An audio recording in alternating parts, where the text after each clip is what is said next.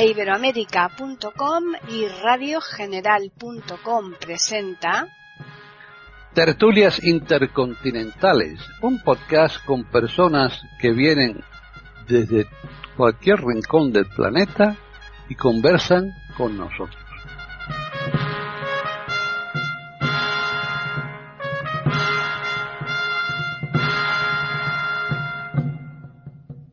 Bienvenidos un día más a Tertulias Intercontinentales en iberoamérica.com.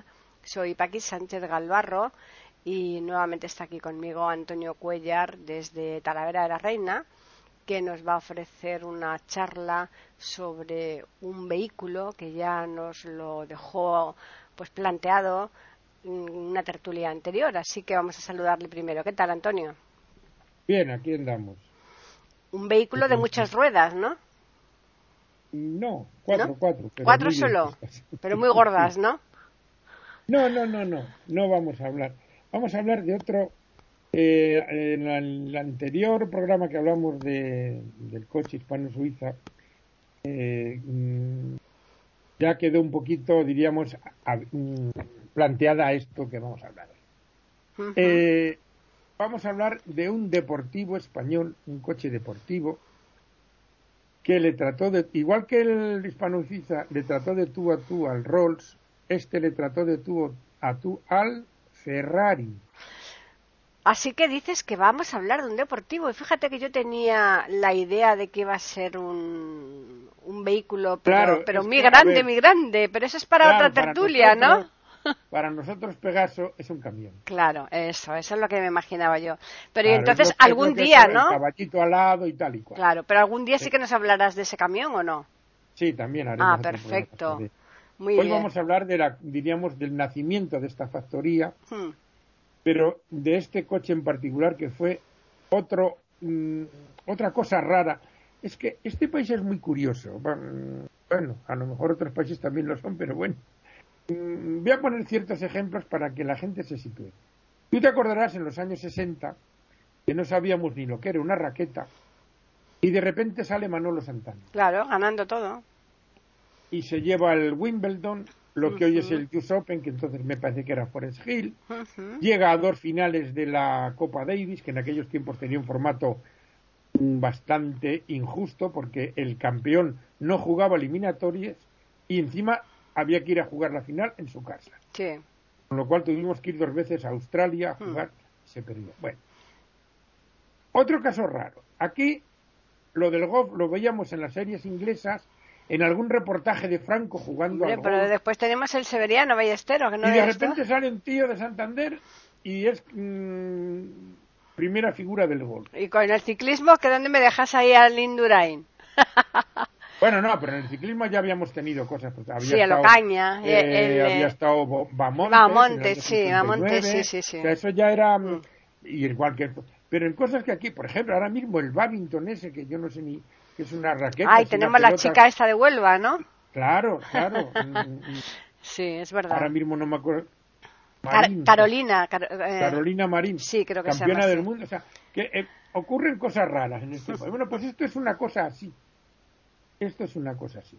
Vamos a hablar primero de cómo se crea la factoría mm. y luego ya nos centramos no en los camiones, sino en este coche. Muy bien. Pues de, de, aquellas cenizas de la mm, hispano, Suiza, surge la Pegaso. O sea, surge la empresa ENASA. ¿Cómo surge? Pues mm, eh, de, las cenizas, de los restos de, hispano-suiza, el INI, que fue una cosa que se instituyó después de la guerra, el Instituto Nacional de Industria nacionalizó esos restos de esa empresa. O sea que lo de nacionalizar esas cosas no es solo de las izquierdas. Lo hace casi todo el mundo cuando no aquí se había nacionalizado hacía cuatro días todas las compañías ferroviarias y se había formado Renfe, o sea que, bueno. Entonces, de ahí surge la factoría ENASA, Empresa Nacional de Autocamiones SA. Bien. Vamos a dejar el tema porque como mm, quedó más o menos mm, esbozado en la tertulia anterior, hacían falta camiones, maquinaria pesada y tal para rehacer un poco el país, la industria. Vamos a dejar ese tema y vamos a centrarnos en un hecho curiosísimo. Para lo cual tenemos que hablar de Bifredo, no el velloso, sino otro Bifredo, no Wii, sino Bifredo con un Claro, claro. Bueno, os voy a dar el nombre completo. Eh, Bifredo Francisco de Borja Ricard Medina. Qué barbaridad. Que mm, nace en Barcelona en 1897, se hace ingeniero con 20 años. Claro, ahora dirán, Olimpio, si ahora empiezan casi con ya en la carrera. Claro, es que las cosas cambian. Claro, de, bueno, pues no estaban tan. el campo no era tan amplio. Eh, bueno, mm, era gente de tal manera que tenía una intuición y una mente muy, muy abierta para estas cosas. Entonces, con poco que estudiara y lo que se les ocurría, pues salían adelante, ¿no? Desde luego. Entonces, este hombre mm, está ligado al mundo del motor, trabajó en Hispano-Suiza, ¿eh? los años dorados y tal. en el año 36, pues se tiene que ir de España, por lo que todos sabemos, y va a Italia. Y va a la fábrica Alfa Romeo. Ajá en la cual hay una sección que se llama eh, una sección para coches de competición que se llama Escudería Ferrari. Ahí es nada, ¿no? De Enzo Ferrari, que trabajaba ahí. Claro. Bien. Pues este señor llega ahí, esta factoría está en Milán, no está en Turín, esta está en Milán, y bueno, pues al dueño de la fábrica le gusta cómo trabaja este hombre, que era un tío muy metódico, muy eh, muy circunspecto y tal. Mm, y hay roces, por llamarlo de alguna manera, con el señor Enzo. Y en un momento dado le dice Enzo Ferrari, bueno, pues él o yo, más o menos, ¿no? Y el dueño de, del Alfa Romeo, un talugo Bogatti o algo así, el nombre no me acuerdo bien. Bueno, el dueño de la factoría dice, pues mira, me quedo con Fredo y tú te vas. Están escuchando tertulias intercontinentales en iberoamérica.com. Porque habían tenido unos líos ahí, porque mm, este hombre nada más llegar allí le hacen director técnico de la fábrica. Ya. Y había una controversia entre que si el motor aquí, si el motor allá, si tal y cual. Eh, este era partidario del motor central para los coches de competición y Ferrari no. Al final, Ferrari, cuando se va, tiene que admitir que es el, motor que va a esos coches. Bueno, el caso es que eh, la llegada de Bifredo provoca la salida de Enzo Ferrari. ¿Eh? Fijaros lo que estamos hablando, ¿eh? Estamos hablando de un monstruo de tal. Bueno, estamos ahora en el año 36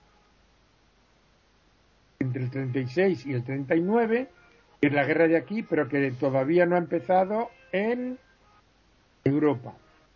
en esos años se pasa esto, lo de la historia de este hombre, provoca la salida de Ferrari y tal. Y empieza la otra guerra, con lo cual otra vez para acá. Y mm, bueno, pues mm, recala al final en la factoría esta que se va a crear de NASA que empieza en la Sagrera, o sea, en, el mismo sitio donde había acabado la factoría, el nombre hispano-suiza, aunque luego esta factoría se traslada a Barajas. Ah, mira. A Madrid, la ciudad Pegaso. Incluso tú recordarás cuando éramos, había un equipo de fútbol. Sí, claro, claro. Y yo, creo que todavía sigue existiendo por ahí, por una, por estas, a lo mejor las regionales y todo esto, me parece a mí, ¿eh? se hizo lo que, bueno, lo que se hacía a veces, ¿no?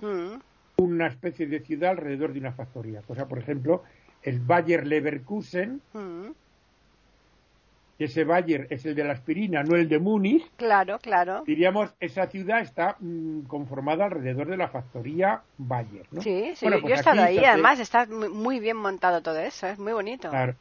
Hmm. Eh, entonces aquí se forma una ciudad alrededor de esa factoría que es donde acaba eh, la, factoría Pegaso. ¿Y, se llama eso, Ciudad Pegaso?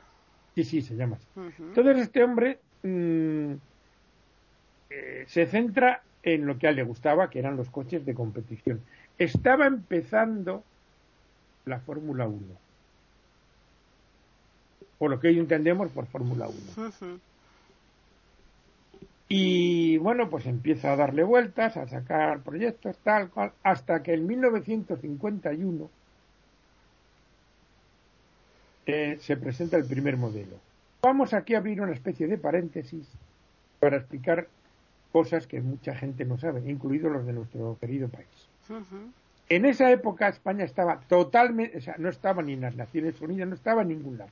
Estaba totalmente aislada del mundo. No podía comprar, vender, nada. Había, nosotros, eh, Franco había apoyado en principio a Hitler, luego cuando vio que no iba la cosa bien, cambió un poco la chaqueta, y al final, pues le mm, nos dejaron de lado. Los pobres republicanos que habían estado luchando en la resistencia francesa, pensando que cuando tomaran Francia y acabara la guerra mundial, echarían de aquí a Franco, no, no pasó eso, los dejaron tirados. Y bueno, España la dejaron tirada ahí, abandonada del mundanal, el mercado mundial y todo, ni plan Marshall ni nada, aquí nos quedamos en la miseria, es la época del famoso gasógeno, que no voy a explicar ahora. Claro. Bueno, pues mm, a veces mm, hay un refrán español que dice, mm, del hambre, el hambre hace virtud. Pues sí, porque como ya no, tienes, pues ya, no tienes nada, pues tienes que la, pues, mente, ¿verdad? Pues, aquí de ese hambre se hace una virtud. Me explico. Los fabricantes de coches, mm, básicamente de motores, a veces recurren, oye, las ruedas me las haces tú, el cambio me lo hace tal, la carrocería. Y entonces, pues te mandan unas llantas y dices, jolín, pues tengo que adaptarme a estas llantas, a este cambio. Y a veces no sale, no sale el proyecto que tú habías pensado. Porque como tienes que comprar cosas a otros, no las dan como tú pensabas. Bueno, pues aquí, como no había nada de donde tirar, que solo había lo que había aquí, mm, este ingeniero diseñó todo, hasta los tornillos. Ya. ¿Me explico? o sea, él hizo las llantas, lo otro, el cambio, pinto, o sea, de lo más complejo hasta lo más simple del coche. Con lo cual salió totalmente lo que él quería. Claro. No sé si me he explicado. Sí, sí, hizo un proyecto a su imagen y semejanza a lo que él había diseñado. Él pudo hacer lo que quiso dentro de la miseria. Claro, claro. Pero, bueno, y todo este parto eh, da como niño, como da luz, el Z102, Pegaso Z102, que va al Salón de París, y que le ponen la prensa especializada de la época como el mejor coche del mundo. Figúrate, es nada, ¿eh?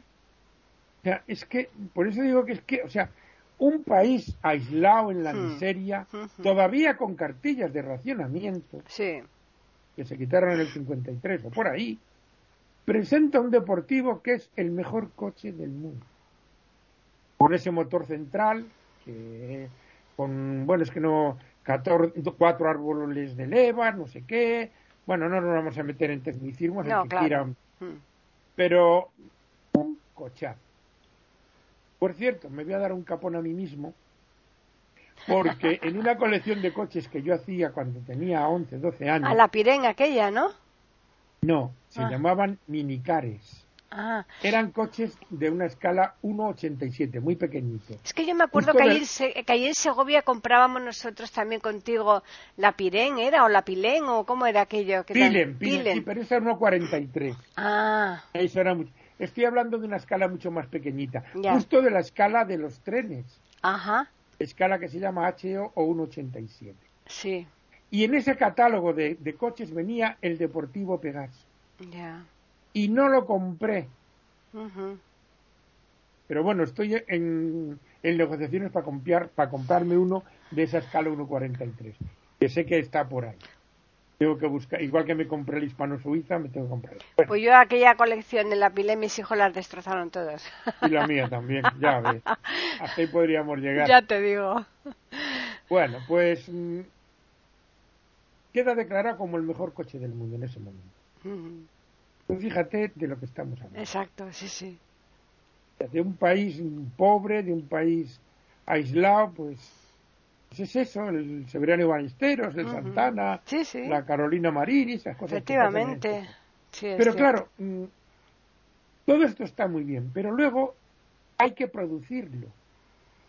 Que es, por ejemplo, los americanos, eh, inventar, inventar, aparte de que Edison compraba muchas patentes y tal, no inventaban mucho, porque mm, compraban patentes y tal. Ahora, eso, eso sí, Aquí costaba producir un coche en riñón. Allí, eh, ya. se los producían como churros. Claro. Por ejemplo, en la Segunda Guerra Mundial, cuando Europa estaba como estaba y ellos estaban metidos en la de Japón desde el año 41, pero claro, no es lo mismo, en tu, en tu casa no había, no había problemas, porque la, guerra era siempre fuera. Eh, votaban cada cinco minutos, votaban una nave. Imagínate. Desde una lanchita hasta un portaaviones. Eso es lo que nosotros nunca hemos podido.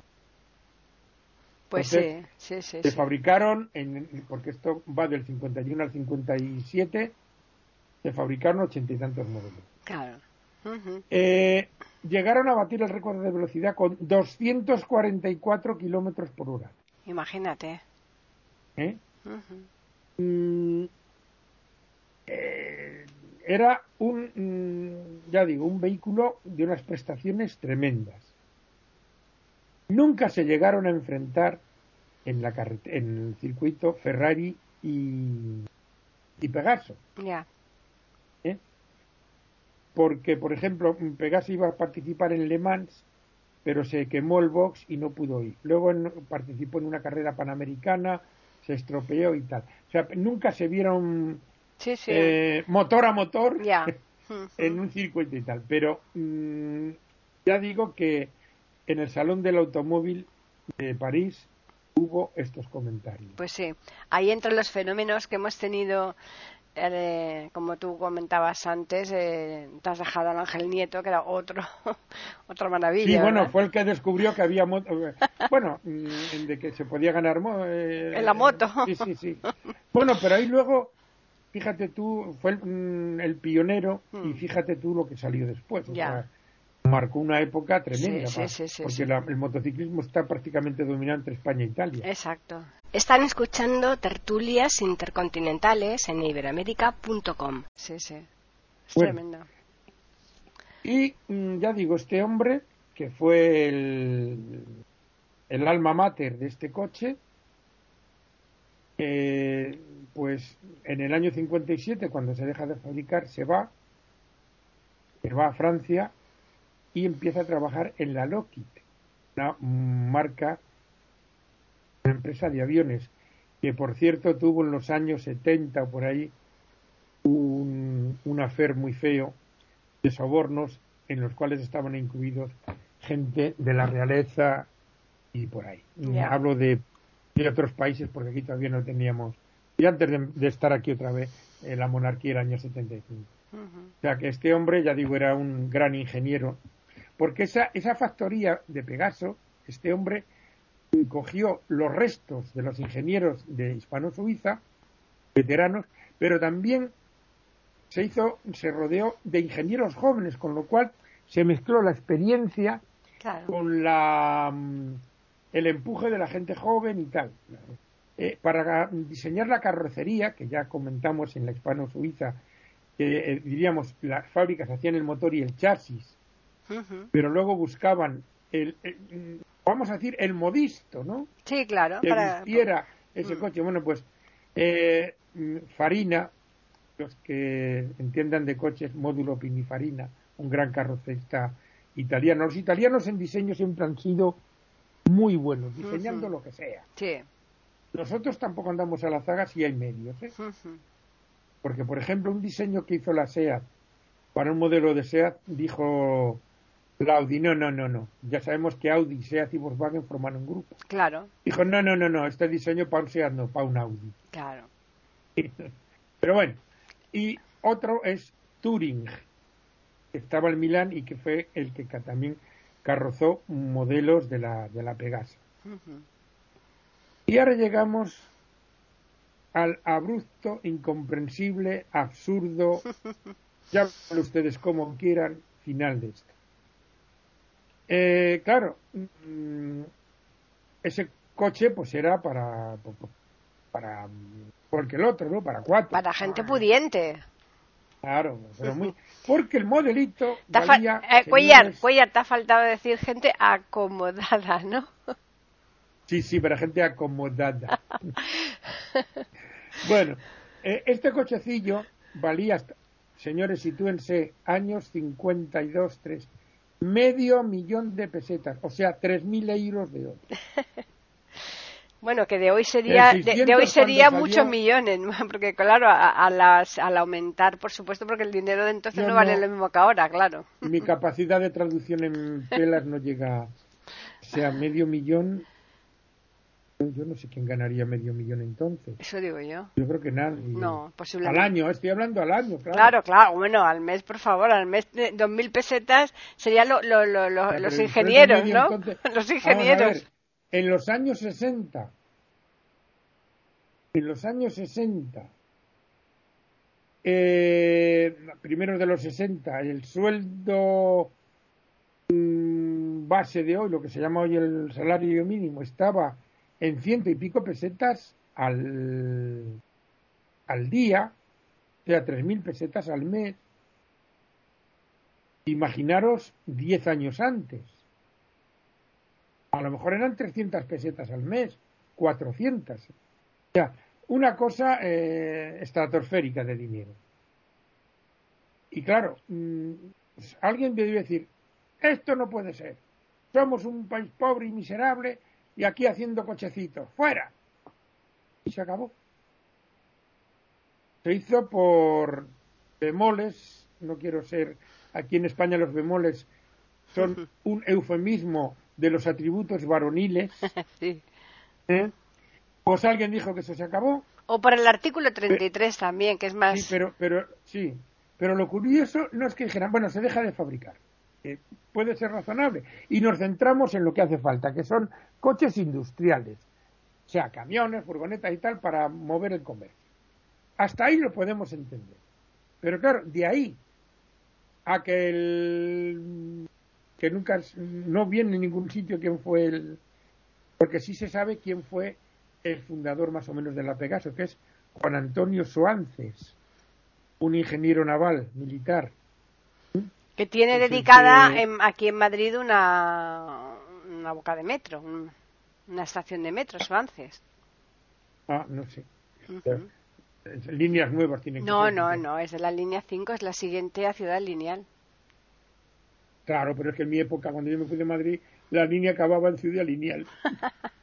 pues la siguiente Ciudad Lineal es Suárez. Sí, sí, sí. Bueno, pues mm, este hombre fue el iniciador de Pegaso, pero el que no sabemos quién fue el que dijo que el coche Pegaso punto y final. Pero no como producción, que se podía entender. Desaparecieron planos, proyectos, em, eh, piezas, o sea, Hombre, para no dejar restos para el siguiente. No quedó nada, pero bueno, es que, vamos a ver, es que hoy en día, o sea, un coche que le llamó de tú a Ferrari, hmm. ¿eh? ahora en España eso sería impensable hmm. fabricar eso. Si se hubieran dejado los planos y las cosas, dirían, de entonces, bueno, mira, ahora no nos lo podemos permitir. Esto se queda aquí y cuando este país medio funcione, pues a lo mejor nos planteamos volver a hacer un coche. Pero es que no, es que destruyeron todo. Pero y, la, pero y la patente y la patente, Antonio. Todo, todo, todo, todo desaparece todo. Plano, no, ¿qué patente vas a hacer? Si no hay planos no hay nada. Ya. ¿Entiendes? O sea, es que es mm, como se hacía en la Edad Media cuando eh, uno era judío y tal, le quemaban la casa, todos, el, judío también, porque ya que puestos a quemar. Ya de puesto me, quemas también al judío dentro. Y desaparecía y echaban sal en el campo y todo eso. Bueno, pues aquí echaron sal en el campo también. Ah. Es una cosa demencial. Ya. Cuyo autor no se sabe quién Porque desde luego era para mm, a ver lo que también. Porque podemos entender que en una España de hambre pues eso era un... Lo que pasa es que, claro, yo entiendo, eh, por ejemplo, este hombre, eh, eh, que por cierto, cierto, un profesor de aquí de Talavera, que fue el que creó maestría, tiene 91, 92 años, con la cabeza muy cuerda, yo hablé este verano con él y se acordaba perfectamente de en, cuando acabó su ingeniería, estuvo trabajando en ese proyecto de Pegaso. Anda, fíjate. Sí, sí, sí, sí. Y luego dejó esa carrera brillante de ingeniero y fue el que fundó las, la, lo que se llamaba entonces maestría industrial y hoy es, eh, ¿cómo se llama hoy? Bueno, eh, como la, formación, la formación profesional. Ya. ¿Eh? La formación profesional.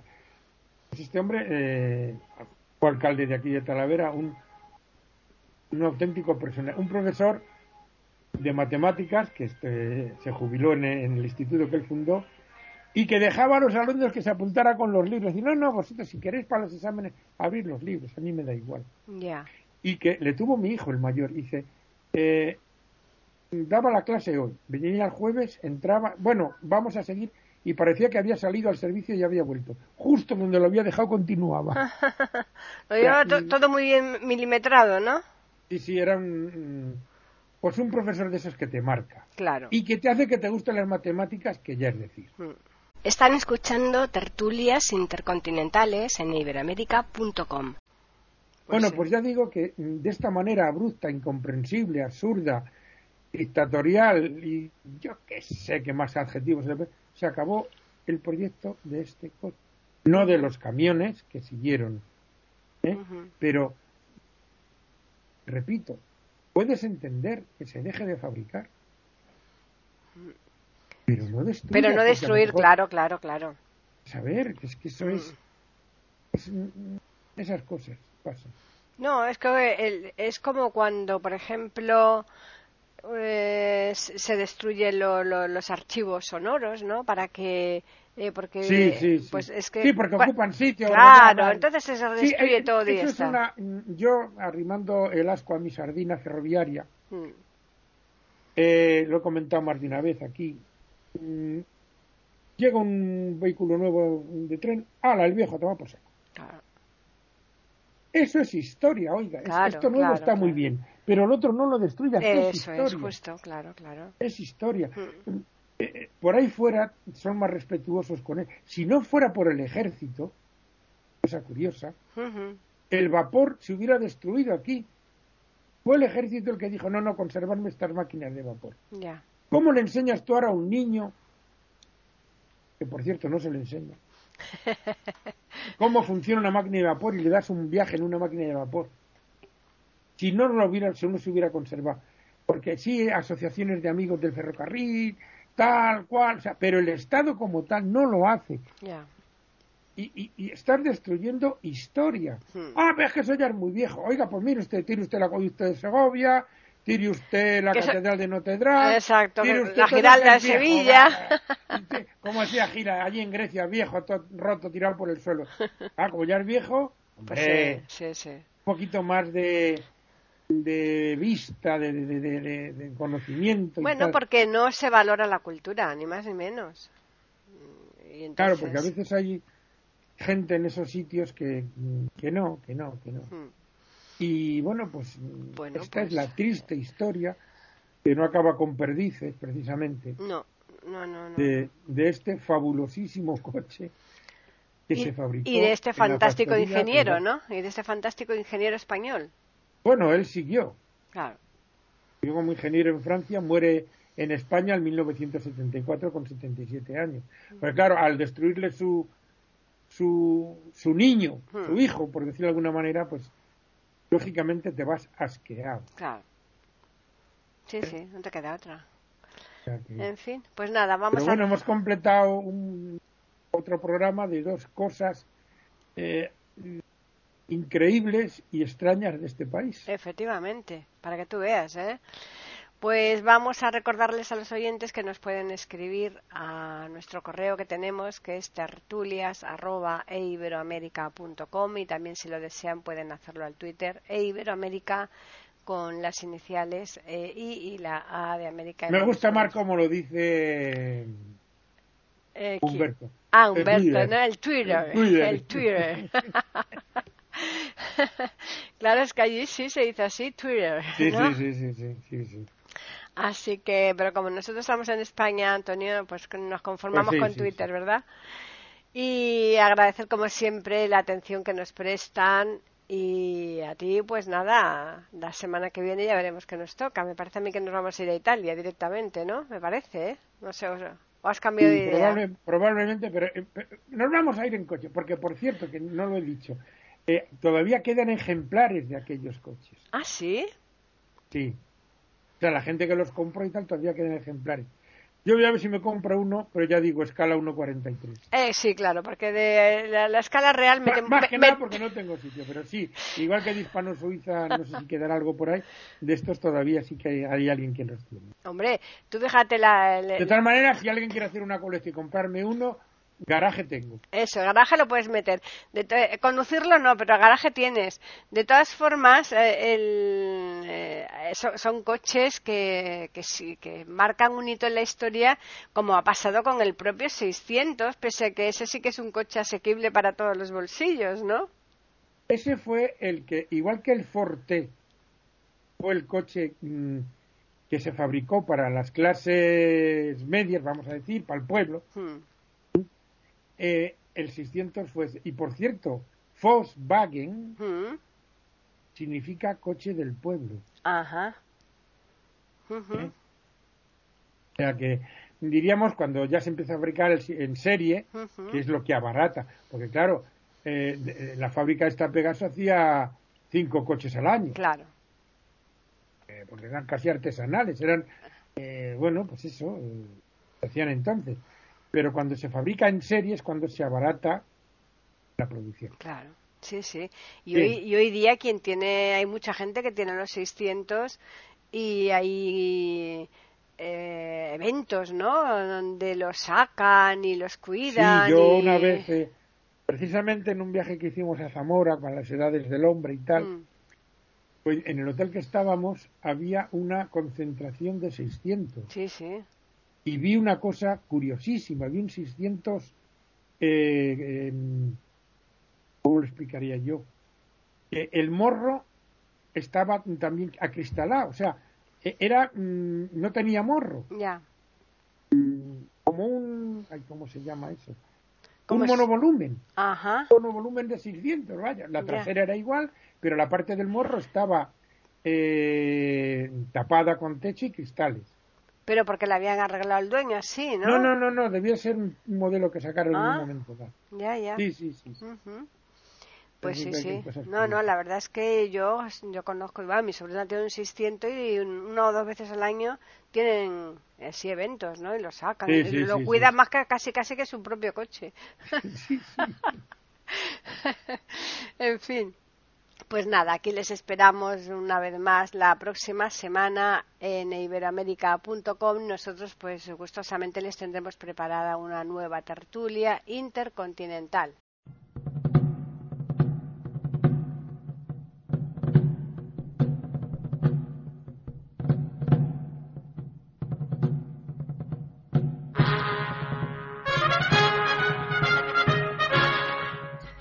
Acabamos de ofrecerles el podcast de tertulias intercontinentales.